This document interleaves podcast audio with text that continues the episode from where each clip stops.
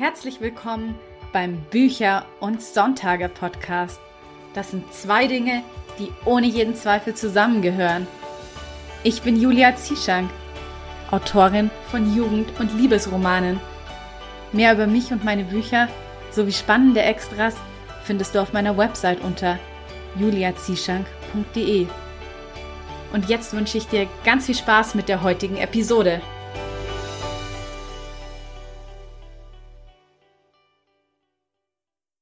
Hallo, ich freue mich riesig, dass du auch heute wieder eingeschalten hast, denn bei der heutigen Folge handelt es sich um eine ganz besondere, denn das hier ist Trommelwirbel, die 50. Bücher- und Sonntage-Episode. 50 Episoden. Das klingt doch nach ganz schön viel. Und ich kann es selber kaum glauben, was hier in den zweieinhalb Jahren seit der Podcast gestartet ist, alles passiert ist. Und um dieses kleine Jubiläum angemessen zu feiern, dachte ich mir, ich nehme das zum Anlass für einen kleinen Relaunch. Bestimmt ist es dir nämlich auch schon aufgefallen, dass das Podcast-Cover anders aussieht. Und ich hoffe, du magst es genauso sehr wie ich, denn ich hatte einfach das Gefühl, nach diesen letzten zweieinhalb Jahren aus dem alten Podcast-Cover ein wenig rausgewachsen zu sein. Und ich wollte nun gerne eines, wo man ein bisschen mehr meine Persönlichkeit auch sieht und damit auch so dieser Spirit des Podcasts mehr zum Ausdruck gebracht wird. Und ich hoffe, es ist mir gelungen. Es ist auf jeden Fall Sonnengelb wie Sonntage. Von den Inhalten wird sich hier auch nichts verändern, also keine Sorge. Das sind alles nur ein paar kleine optische Änderungen und ich werde auch in Zukunft versuchen, die Episodenlänge kürzer zu gestalten und nicht mehr so oft über die 30 Minuten zu gehen, wobei ich fürchte, schon bei dieser heutigen Episode scheitere ich daran einmal wieder. Ähm, ja, es liegt einfach daran, dass meine Interviewgäste immer so viel Spannendes zu erzählen haben und wir einfach nie nach 20 bis 25 Minuten fertig werden. Auch das heutige Interview war wieder 35 Minuten lang, aber dazu gleich später mehr. Eine weitere Änderung wird sein, dass es in Zukunft keine Hörproben mehr geben wird, da mir aufgefallen ist, dass bei Hörproben eine sehr hohe Absprungrate herrscht. Das heißt, viele von euch hören sich die Hörproben am Ende gar nicht mehr an, was ich persönlich sehr schade finde, weil ich mochte immer diesen kleinen Einblick in die Romane meiner Gäste in Form einer Hörprobe, damit man eben so ein kleines Gefühl davon kommt, bekommt, ob das vorgestellte Buch jetzt was für einen wäre, ob man es gerne ähm, kaufen möchte oder nicht, ohne dafür erst selber eine Leseprobe lesen zu müssen oder sowas in der Art. Also ich fand das immer eine nette kleine Kostprobe, aber wie eben die Statistiken zeigen, sind die meisten von euch doch eher nur an den Interviews interessiert und vielleicht entscheidet ihr ja auch schon anhand dem, was die Autorinnen und Autoren da über ihre Bücher erzählen, ob ihr die Bücher interessant findet und lesen möchtet oder nicht und braucht dann die Hörproben gar nicht mehr. Auf jeden Fall ist es für mich so, ich mochte sie immer sehr gerne, aber der Aufwand lohnt sich einfach nicht, weil für die zehn Minuten Hörproben, die sind natürlich für mich nicht in zehn Minuten aufgenommen. Also da steckt schon etwas mehr Vorbereitung dahinter, denn ja, Hörbuchsprecherin zu sein ist nicht so einfach, wie man vielleicht meint. Also ich bin ja keine richtige Hörbuchsprecherin, aber ich habe ja ein Hörbuchsprechertraining gemacht und das, was ich hier mache mit den Hörproben, würde ich da schon mal so in eine ähnliche Kategorie einordnen. Wie dem auch sei, eine weitere Änderung wird sein, aber erst ab September dass dann die neuen Podcast-Episoden nur noch einmal im Monat erscheinen und zwar immer am zweiten Sonntag des Monats.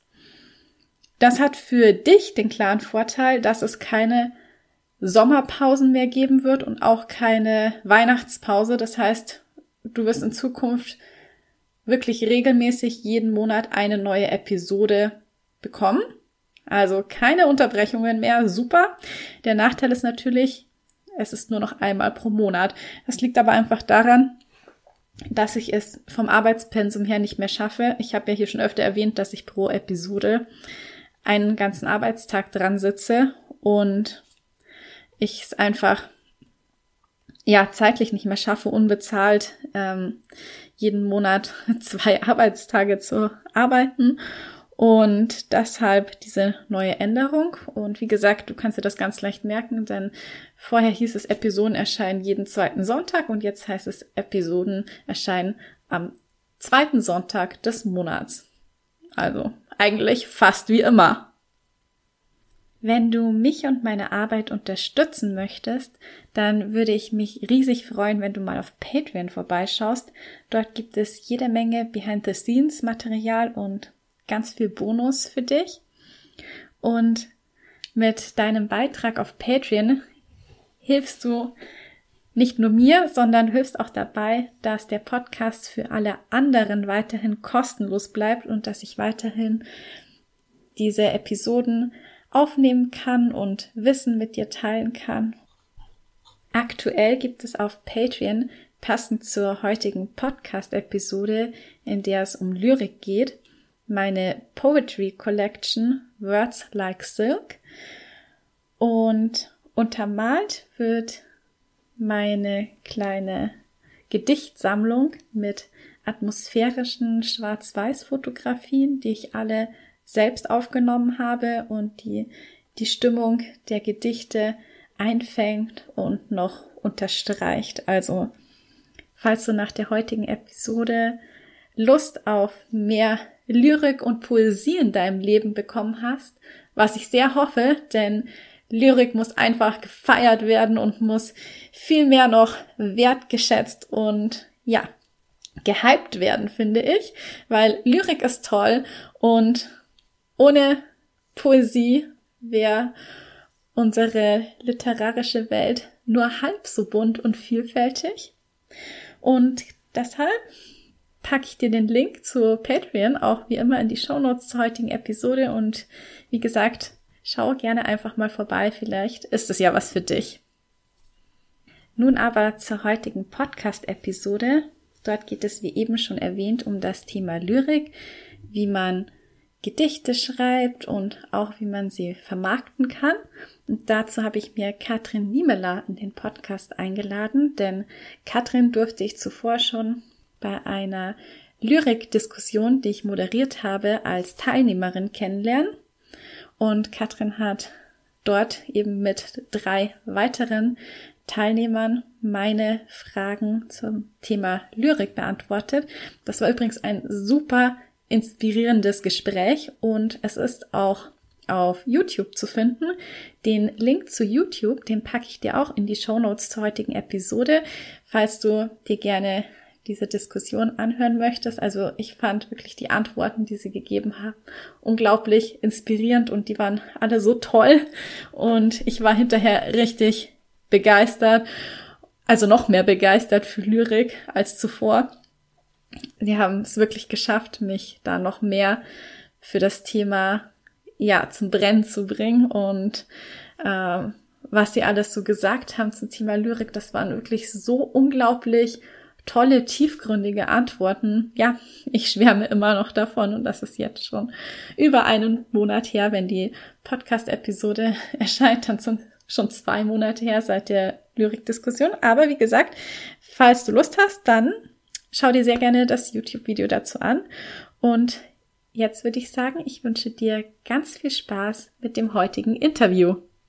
Hallo, liebe Katrin. Ich freue mich sehr, dass du heute hier bei Bücher und Sonntage zu Gast bist, weil wir haben uns ja in Regensburg schon kennengelernt bei einer Lyrikdiskussion, die ich moderiert habe. Und danach war ich selber so begeistert für das Thema Lyrik, dass ich dich unbedingt noch für den Podcast gewinnen wollte. Und es hat zum Glück geklappt. Und ich freue mich deswegen riesig, dass wir heute um das Thema Lyrik sprechen. Und ja, ich würde gleich mal anfangen mit der Frage, wie kamst du denn zur Lyrik? Also was waren so deine Anfänge? Ja, liebe Julia, danke für die Einladung. Ich freue mich sehr, heute hier mit dir plaudern zu dürfen. Wie kam ich zur Lyrik? Also ich bin jetzt nicht die Lyrikerin, die schon als Zehnjährige im Tagebuch äh, Herzschmerzgedichte aufgeschrieben hat. Ich habe sehr spät angefangen, eigentlich erst so vor sieben, acht Jahren.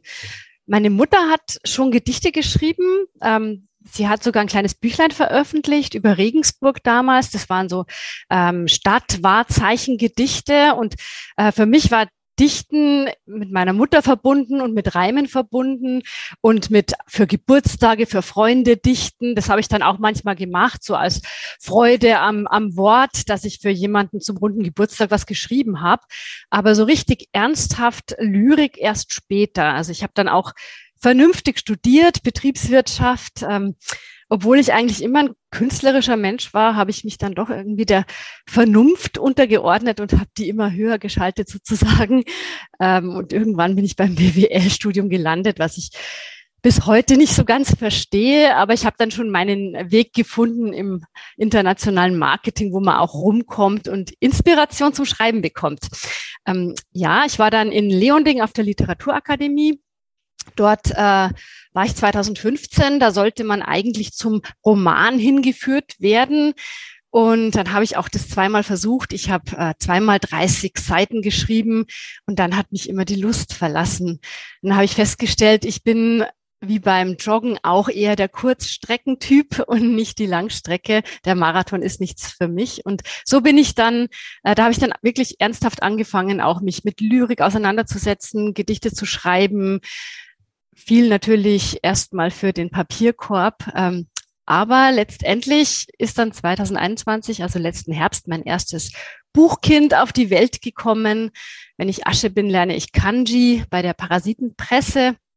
Und ja, das war natürlich ein großer Glücksmoment. Ja, das kann ich mir vorstellen. Und voll mhm. schön, wir hatten ja da auch so ein bisschen ähnlichen Werdegang, weil ich habe auch BWL studiert. Mhm.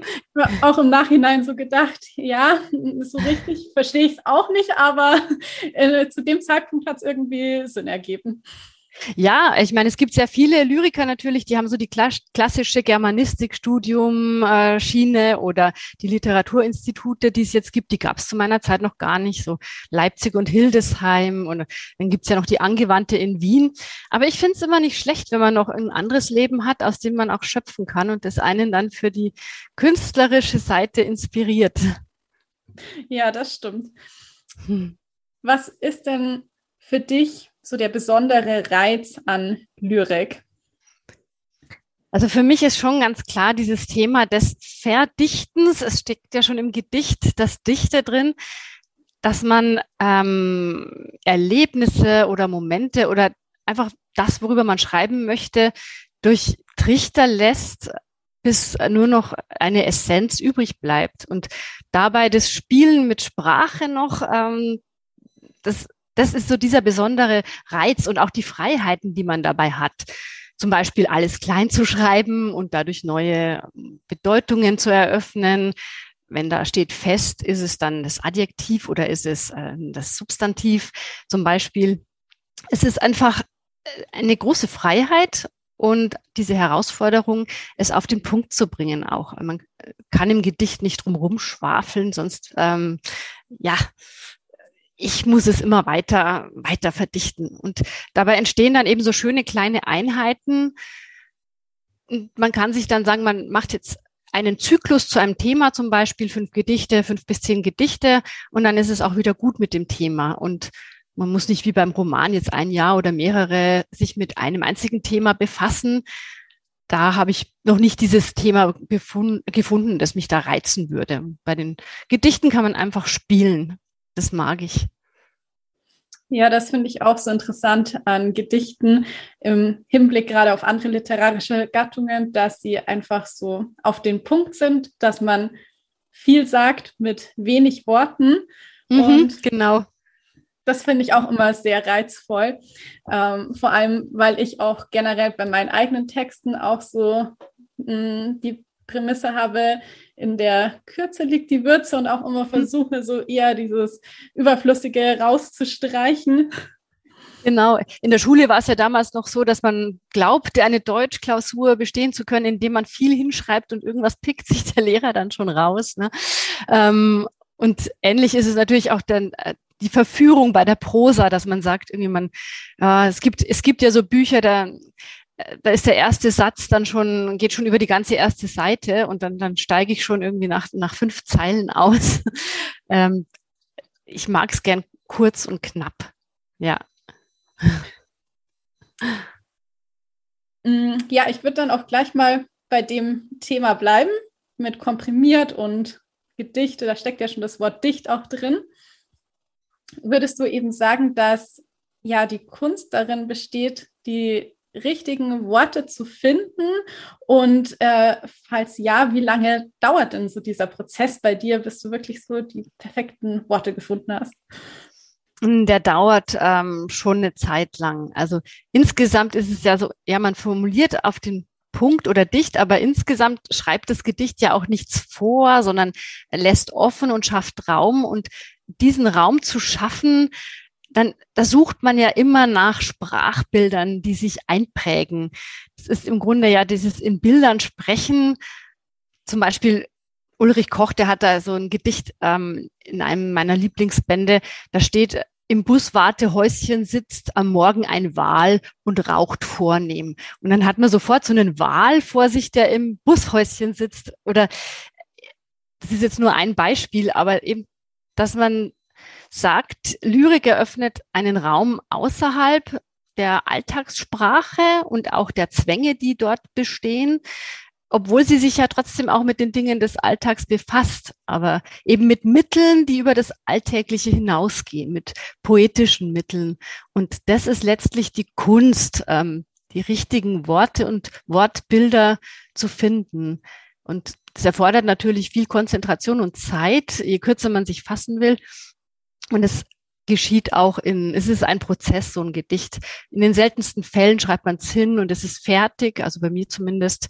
Das sind dann, äh, es ist sehr selten der Fall. Meistens sind es viele Korrekturschleifen, dann lässt man es nochmal abhängen, dann was auch sehr äh, wichtig ist, dass man sich laut vorliest und dann auch eben Schnitzer raushört und Kanten, die man dann wegschleifen kann und dann eben schaut, dieses richtige Wort zu finden, das einschlägt wie der Blitz und nicht äh, wie ein Glühwürmchen. Ich glaube, Mark Twain hat das gesagt. Ähm, und das ist natürlich schon eine, das dauert ein bisschen, bis man dann sagt, selber sagt, so, jetzt ist es fertig.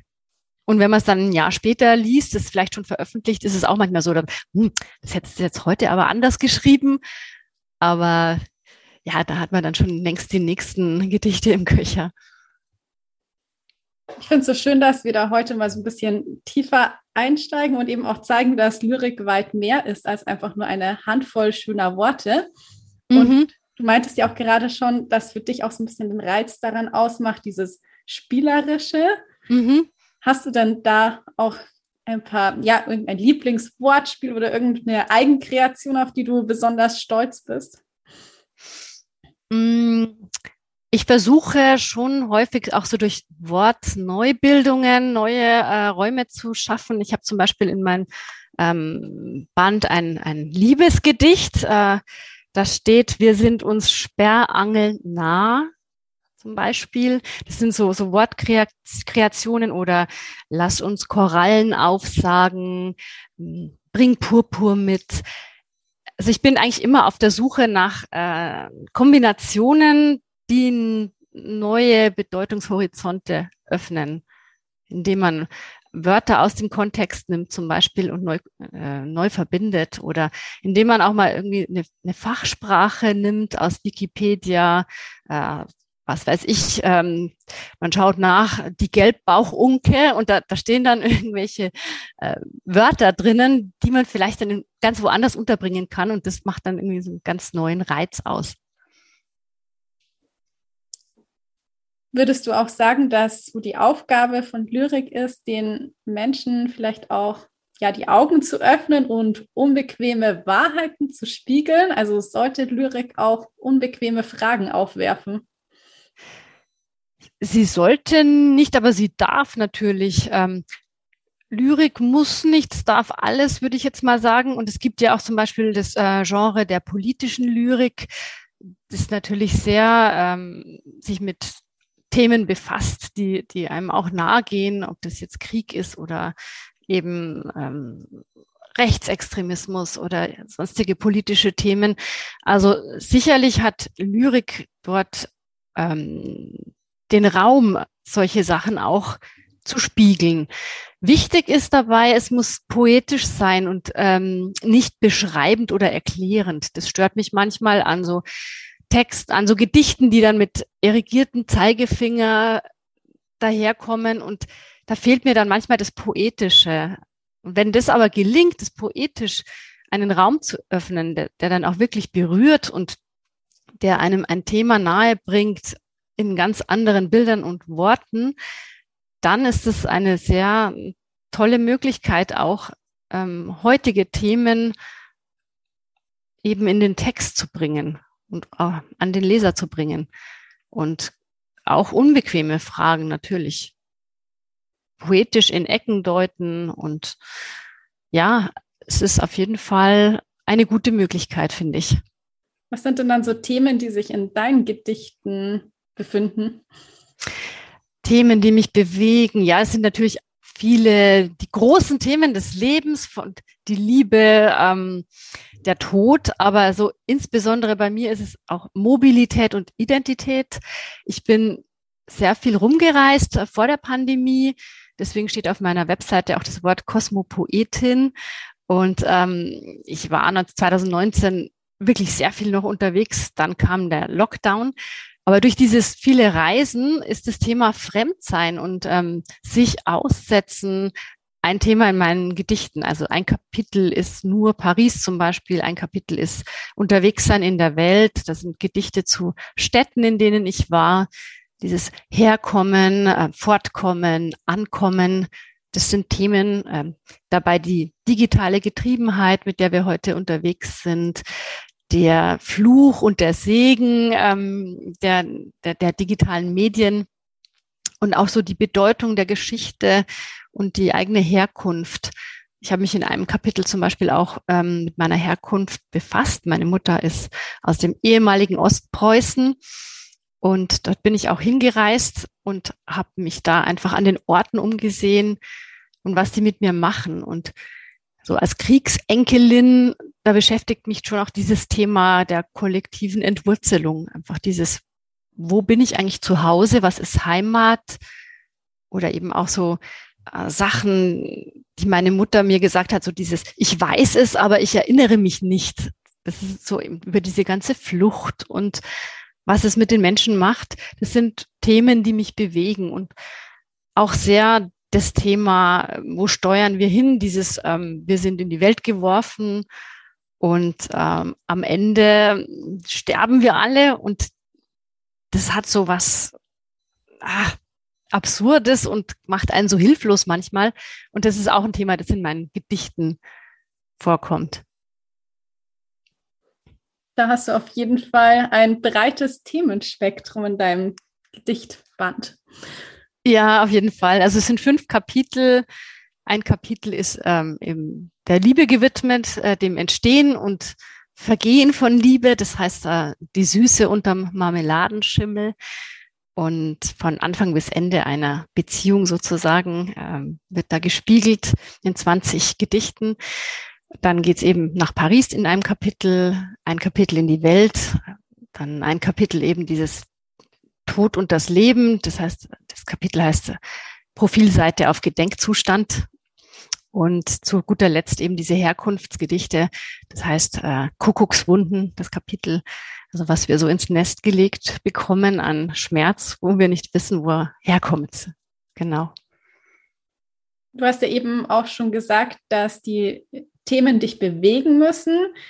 Und ich empfinde das schon auch so beim Schreiben, dass wenn man etwas fühlt, dann ist man am meisten inspiriert. Es gibt ja auch so dieses Klischee des leidenden Künstlers, mhm. dass quasi Schmerz eine sehr große Inspiration sein kann. Mhm. Wie ist das denn bei dir? Inspiriert dich dein eigener Schmerz? Hat es nicht der Reich Ranitzky auch gesagt? Der Lyriker braucht Schmerz.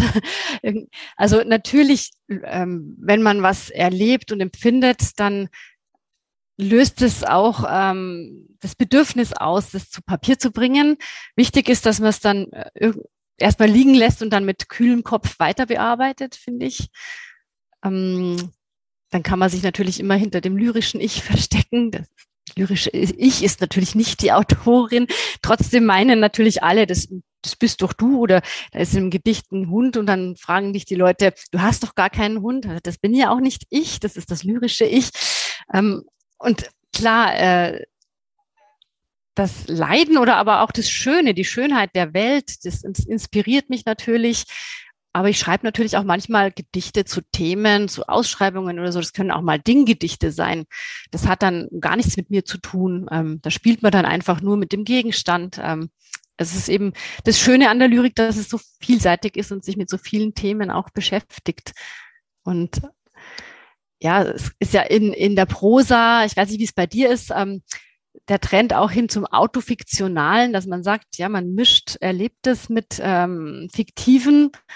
Das ist natürlich auch eine Methodik, die sich in der Lyrik gut anwenden lässt. Man hat irgendwie so ein Erlebnis oder eine Empfindung oder man hört einen Satz, jemand sagt was und dann mixt man das in einen ganz anderen Kontext hinein.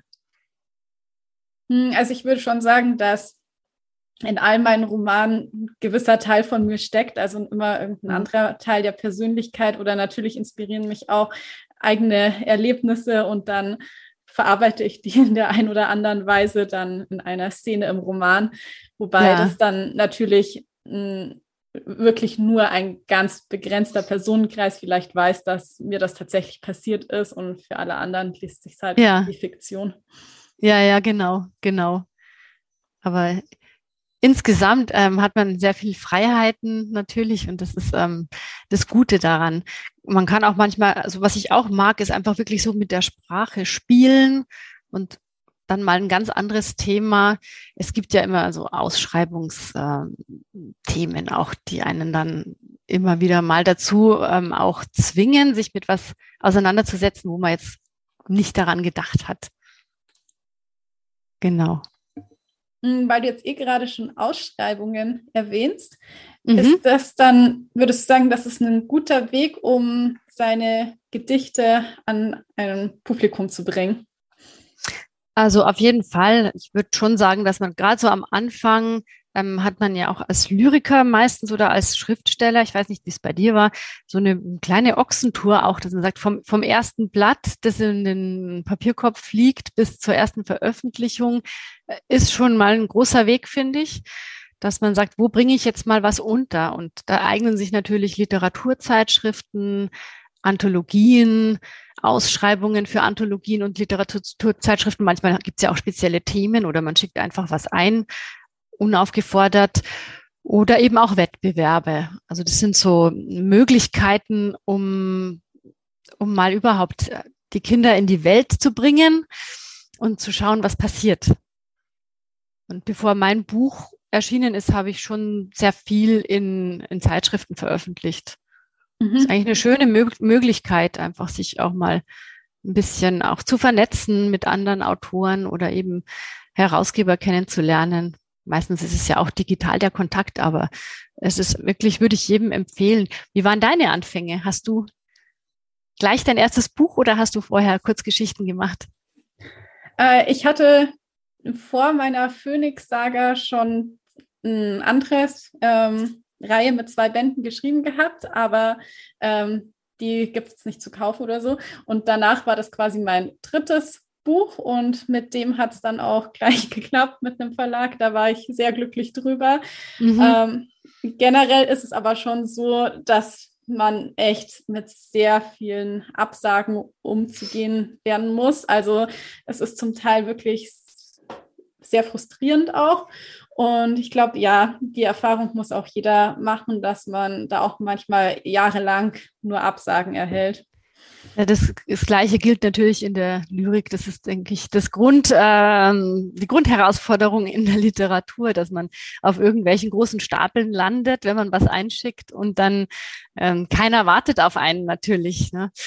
und, und sagt, äh, ja, man muss einfach den Biss behalten, finde ich, und, und dranbleiben und einfach immer weiter an sich arbeiten und irgendwann klappt es dann schon mal. Und es ist natürlich, ich finde, man braucht äh, natürlich das Talent, man braucht aber ebenso den Fleiß. Man sagt man wirklich, man bleibt dran, man entwickelt sich weiter, man liest auch selbst viel. Wer nicht liest, kann auch nicht schreiben, finde ich. Und ähm, also Talent, Fleiß und letztlich dann aber auch Glück, weil dass man einen Verleger ähm, auf klassische Weise findet, ist oft ja nicht der Fall. Meistens sind es Zufälle oder es ergibt sich eben was oder man hat sich irgendwo vernetzt, wird wem vorgestellt und dann schaut es auch jemand an, was man geschrieben hat. Und diese, diese drei Sachen, Talent, Fleiß, Glück, wenn die alle zusammenkommen, dann ist es ähm, eine, ein schönes Gefühl. Genau. Oder ich habe auch mal irgendwo das Zitat gehört, wenn ähm, Vorbereitung auf Gelegenheit trifft, dann hat man Erfolg. Ja, genau. Also im Prinzip ist es so, dass man sich eigentlich jahrelang vorbereitet und es sieht dann nur oft so aus wie Übernachterfolg, aber da ja, ja, ja, genau. steckt jahrelange Arbeit eigentlich dahinter. Ja, genau. Da gibt es doch diese ähm, Abhandlungen, auch wie viele Stunden man ähm, in ein Thema stecken muss, um zum Meister zu werden. Sind es nicht irgendwie 10.000 Stunden? Das ist natürlich mhm. schon sehr viel, aber als Meisterviolinist zum Beispiel oder als Balletttänzerin, ja, es kann schon hinkommen, gell? Ja, das glaube ich mhm. auch. Also das mit den 10.000 Stunden habe ich auch gehört, dass man so lange braucht, um etwas wirklich gut zu beherrschen. Aber mhm. ja, ich glaube, meine 10.000 Stunden beim Schreiben, und die habe ich schon lange abgesessen. oder die oder die 1000 Seiten für den Müll. Gell? Ja, genau. Manchmal ist man dann auch ganz froh, dass die ersten Sachen nicht angenommen wurden, die man so eingeschickt hat, wenn man es im Nachhinein liest mit ein bisschen mehr Erfahrung. genau. Ich habe mir tatsächlich auch für dieses Jahr vorgenommen, mal mehr bei Wettbewerben mitzumachen, gerade so Kurzgeschichtenwettbewerbe. Mhm. Aber ich muss sagen, ich finde es sehr schwierig, mit den, wenn sehr spezielle Themen vorgegeben mhm. werden, dann auch inspiriert genug zu sein für eine ganze Kurzgeschichte. Wie mhm. ist es mhm. dann bei dir mit, ähm, mit Gedichten, also wenn du da ein spezielles Thema vorgegeben bekommst? Ja, also ich habe mir mittlerweile auch ähm, den Grundsatz gegeben, dass ich nur noch was äh, schreibe, wenn es mich reizt. Es hatte zum Beispiel der letzte Münchner Lyrikpreis das Thema Luther. Und da, ich konnte nichts schreiben, mir ist dann nichts, einfach nichts eingefallen. Also da schicke ich eben nichts ein. Dann, aber dann gibt's andere Themen, die mich mehr reizen und dann äh, dann entsteht dann auch ein Fluss, wenn man sich damit beschäftigt und es kommt immer mehr zusammen und dann, und dann ist es auch gut. Aber sich zwingen, was zu schreiben, nur um irgendwo teilzunehmen, das, da kommt meistens dann auch nur so was Halbschariges, gut bayerisch dabei raus. Ja, und gerade bei Lyrik, denke ich mal, ist es eben auch wichtig, dass es ja auch Spaß macht und man es eben nicht nur macht, um teilgenommen zu haben, weil mhm. dass man jetzt mit Lyrik nicht reich wird, ist ja eh kein Geheimnis und dann sollte es zumindest Spaß machen. Ja, genau, auf jeden Fall.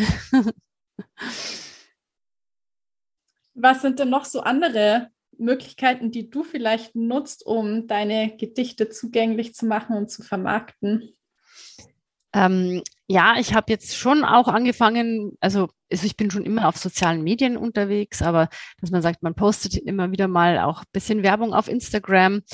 Ähm, es gibt ja so Poem Pics auch, das, äh, das ist so eine Möglichkeit zum Beispiel, das habe ich jetzt einmal eins gepostet. Ähm, das hatte die Pegamund in ihrem Blog und das lässt, sowas eignet sich eigentlich ganz gut für Instagram. Das ist ja doch sehr visuell.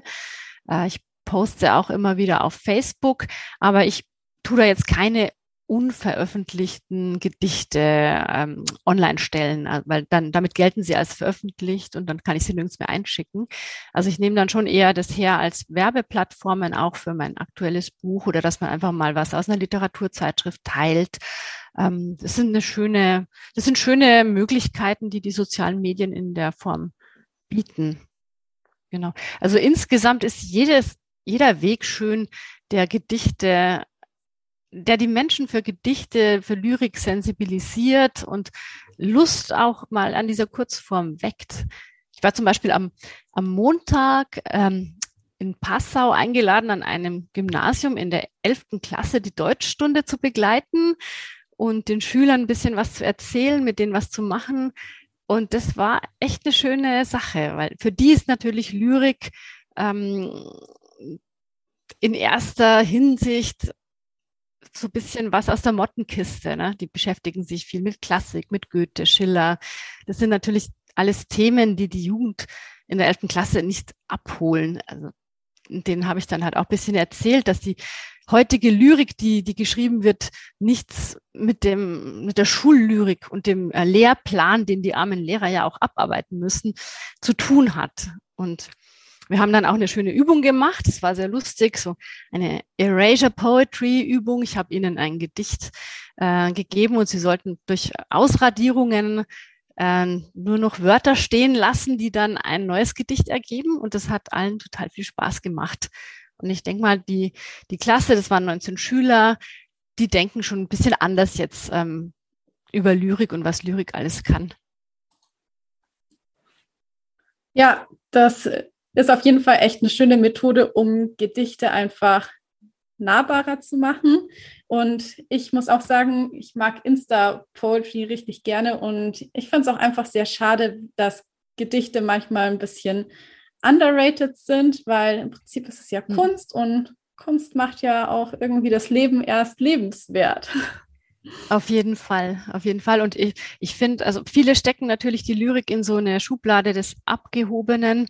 Klar, ähm, es gibt Gedichte, die erschließen sich nicht beim ersten Lesen oder die sind ähm, sehr sprachspielerisch oder jetzt eben wenig alltäglich. So, es gibt ja diesen Begriff der Gebrauchslyrik, ähm, zu dem damals eben ja, Tucholsky zum Beispiel gezählt wurde. Ähm, aber heute ist natürlich, es gibt aber auch heute sehr viele Gedichte, die, die finde ich sehr, sehr heutig einfach sind und die einen auch auf einer Seite die Augen zu was öffnen oder einfach einen Impuls für den Tag geben. Und das finde ich einfach schön. Und das sollte man auch weiter betreiben, fördern. Man sagt, warum soll man nicht irgendwie mal ein Gedicht in der U-Bahn lesen? Ähm, das eignet sich diese Kurzform für unsere schnelllebige Welt ist doch eigentlich perfekt geeignet. Muss nur den Zugang schaffen. Ganz genau. Ich fand auch eine richtig spannende Erkenntnis, dass Lyrik ja eigentlich vom Vortragen lebt, dass man mhm. oft ja erst durch die ja, richtigen Betonungen und Sprachmelodien beim Vortrag erst wirklich ein Gedicht erfährt und dann auch versteht. Mhm. Ähm, Vielleicht kannst du einfach noch mal ein bisschen was zu Sprachmelodien und Rhythmus in Gedichten erzählen und wie du deine Gedichte konzipierst. Ja, mir ist es sehr wichtig, der, also der Klang. Ich bin, ähm, es gibt ja auch so diese Sound Poetry zum Beispiel. Also ich mag es gern, klanglich zu arbeiten, dass ich zum Beispiel ein äh, Vokal durchzieht oder ähm, mal so Binnenreime auch, dass man sagt, irgendwie, wenn man es liest, dann hat es so einen gewissen Flow. Das ist mir sehr wichtig, damit ähm, arbeite ich auch und das entsteht dann aber meistens wirklich, indem man sich immer wieder laut vorliest und da wirklich dran arbeitet und wenn man es dann teilweise mit anderen diskutiert, die Texte, dann empfiehlt, empfiehlt der eine oder andere, ja, das Wort gefällt ihm nicht und gibt Tipps, aber dann passt es klanglich nicht mehr. Und dann ist es für mich, äh, dann kommt es für mich nicht in Frage. Es muss sich irgendwie in dieses Klang und Konzept reinfügen. Ich meine, es ist ja auch nicht umsonst ähm, Lyrik und Lyrics äh, im, mhm, ja. in Songs. Ähm, Rap ist ja auch Lyrik zum Beispiel und das ist ja auch dann eben so mit wenn man so manche Lieder von den Fantastischen Vier oder so sich mal anhört, da wird sehr stark auch eben klanglich, Klang und Sound, aber auch inhaltlich kombiniert. Und das finde ich eigentlich schon eine ganz äh, äh, eine intensive Geschichte, das zu schaffen, dass, dass das Gedicht dann auch so klingt, ohne dass man eben äh, mit Endreimen arbeitet. Also mit Endreimen arbeite ich zum Beispiel überhaupt nicht aber mhm. mit so Kl Klängen einfach, ja. Hast du denn da vielleicht auch gleich noch ein Beispielgedicht mit dabei, dass man sich das mal vorstellen kann? Ähm, ein Beispielgedicht. Ähm, ich hätte hier mal eins da zum Beispiel. Hm, ist aus diesem Süße unter Marmelade-Schimmel-Zyklus, Nummer 12. Ich lese es einfach mal vor. Vielleicht nur eine Frage des Überliebens, der Perspektive auf die Gegenwart lässt sich nicht kontrollieren. Frage von Routine und Funktionieren, von Amphetaminen, Euphorie, Frage der Legendenbildung wie die Haut auf Großmutters Milch und die Süße unterm Marmeladenschimmel. Irgendwo blüht's immer und was wir suchen, werden wir finden in den Mutteraugen. Das Bernsteinzimmer kriegen Kinder von fremden Gedichten, hausen in Liedern, multiplizieren uns mit Luft. Die Liebe wird uns auseinanderbringen. War auch richtig schön. Das macht auch gleich so eine richtig tolle Atmosphäre, wenn du es vorliest. Also ja, wenn du magst, kannst du auch dein ähm, Gedichtband nochmal vorstellen. Also äh, wie, äh, wie er heißt und genau, du hast ja eh schon gesagt, in welche Kapitel er unterteilt ist. Genau, also er heißt, ähm, wenn ich Asche bin, lerne ich Kanji. Mhm. Wie kamst du denn zu dem Titel? Ähm, ja, das ist eine Zeile aus einem Gedicht über Japan. Ähm, da war ich in, in, Tokio an dieser berühmten Kreuzung Shibuya Crossing, wo äh, Hunderttausende von Menschen unterwegs sind und Massen über die Ampeln strömen, wenn man da steht. Das, da entstehen so viele Bilder, Gedanken und ähm, Eindrücke. Und da ist eben eine Zeile, wenn ich Asche bin, lerne ich Kanji und spül mich in ein Washlet von Toto. Die haben ja auch diese speziellen Toiletten. Und ähm, es ist eben dieses, dieser Wunsch, die Welt zu verstehen, das Kanji steht ja auch für, sind ja die chinesischen Schriftzeichen, die im Japanischen verwendet werden und die ich natürlich nicht verstehe. Und dieser Wunsch, die Welt oder diese Sprache zu verstehen, aber davor zu stehen und zu wissen, es ist so unwahrscheinlich, dass ich das irgendwann in diesem Leben noch lerne, außer ich widme mich keiner anderen Sache mehr. Ähm, das ist eben in diesen Titel geflossen.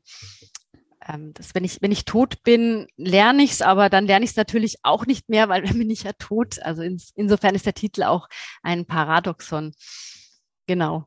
Und der Titel steht auch ein bisschen so für dieses Unterwegssein, für ja, was man äh, gerne verstehen möchte, die, dieses in die Welt geworfen sein und ähm, versuchen, etwas zu verstehen und davor zu stehen und auch teilweise dran zu scheitern.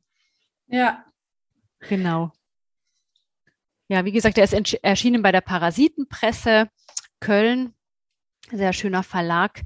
Die sind sehr rührig und machen sehr viele schöne Gedichtbände, auch von Autoren ähm, aus anderen Ländern ja, zum Beispiel aus Myanmar oder auch eben so äh, dänische Poesie, Anthologie, also Sachen, die man sonst nie ähm, lesen könnte, weil man es nicht versteht. Das ähm, bringen die dann ins Deutsche und da sind sehr schöne Bände erschienen bei dem Verlag.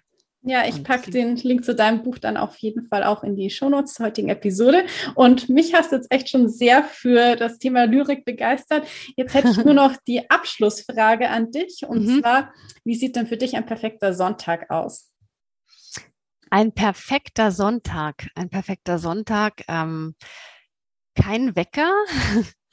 ähm, Rührei, ein Croissant mit Marillenmarmelade und dann sich treiben lassen. Unterwegs sein im Sonntag und äh, nichts vorhaben und dann dort landen, wo man es nicht vorhatte. Das ist ja irgendwie das Schönste und äh, da entstehen auch die meisten Inspirationen für Gedichte, dass man irgendwo um eine Ecke biegt und was Unerwartetes entdeckt. Und dann glitzert es plötzlich irgendwo oder auch nicht. Aber es ist einfach ähm, schön, nichts zu planen und äh, sich einfach mal treiben lassen zu können. Und dabei vielleicht auch interessante Menschen zu treffen und zu plaudern. Definitiv. Der perfekte Sonntag. Ja, kann ich nur zustimmen. Das ist wirklich ein perfekter Sonntag dann. ja, Katrin, vielen lieben Dank, dass du heute hier warst und mit mir und den Hörerinnen und Hörern deine Liebe und Leidenschaft und Begeisterung für Lyrik geteilt hast. Also es war wirklich sehr schön.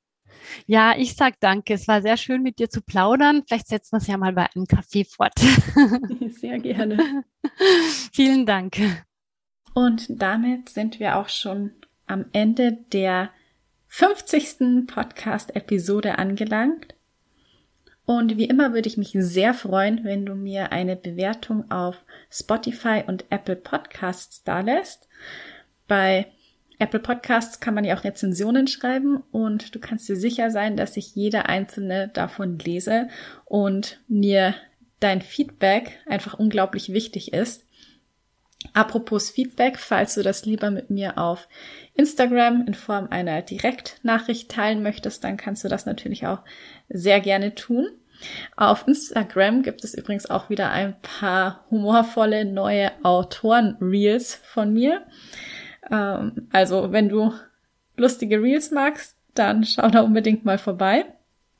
An der Stelle auch nochmal der Hinweis, dass jetzt Teil 2 meines Glücksbringers Verboten glücklich endlich erschienen ist. Und die Hörprobe zu Verboten glücklich, die findest du in der vorangegangenen Episode und zwar in der es um das Thema Feng Shui geht. Dort gibt es eine tolle zehnminütige Hörprobe. Falls du sie noch nicht angehört hast, kannst du das noch nachholen. Und ja, ansonsten würde ich mich natürlich sehr freuen, wenn du dich mit Darcy und Ian, dem arbeitslosen Glücksbringer, auf in das Abenteuer machst. Denn Ian muss vier Menschen ohne die Magie eines Kleeblatts glücklich machen und Darcy hilft ihm dabei, natürlich nicht ganz uneigennützig, denn sie erhofft sich als Dankeschön am Ende ein magisches vierblättriges Kleeblatt, wenn Ian seine Glückslizenz zurückerhalten hat. Und ja, dass dabei alles anders kommt als gedacht und am Ende auch mehr auf dem Spiel steht als gedacht, ist wahrscheinlich keine Überraschung. Ich würde mich auf jeden Fall sehr freuen, wenn du dich gemeinsam mit Darcy auf in das Abenteuer machst und die Schauplätze in Irland, Prag und Wien besuchst und dich mit ihr zusammen in den Glücksbringer verliebst. Dann am Schluss nur noch der kleine Hinweis, wenn dir die heutige Episode gefallen hat, dann würde ich mich natürlich auch sehr freuen, wenn du sie teilst, gerne mit Freunden und Familie oder natürlich auch auf deinen Social Media Kanälen. Das ist für mich ebenfalls eine sehr große Unterstützung, die dich nichts weiter kostet als ein paar Sekunden deiner Zeit. Und damit bleibt mir nur noch zu sagen, ich hoffe, du schaltest wieder ein, wenn es Zeit ist für Bücher und Sonntage. Bis zum nächsten Mal.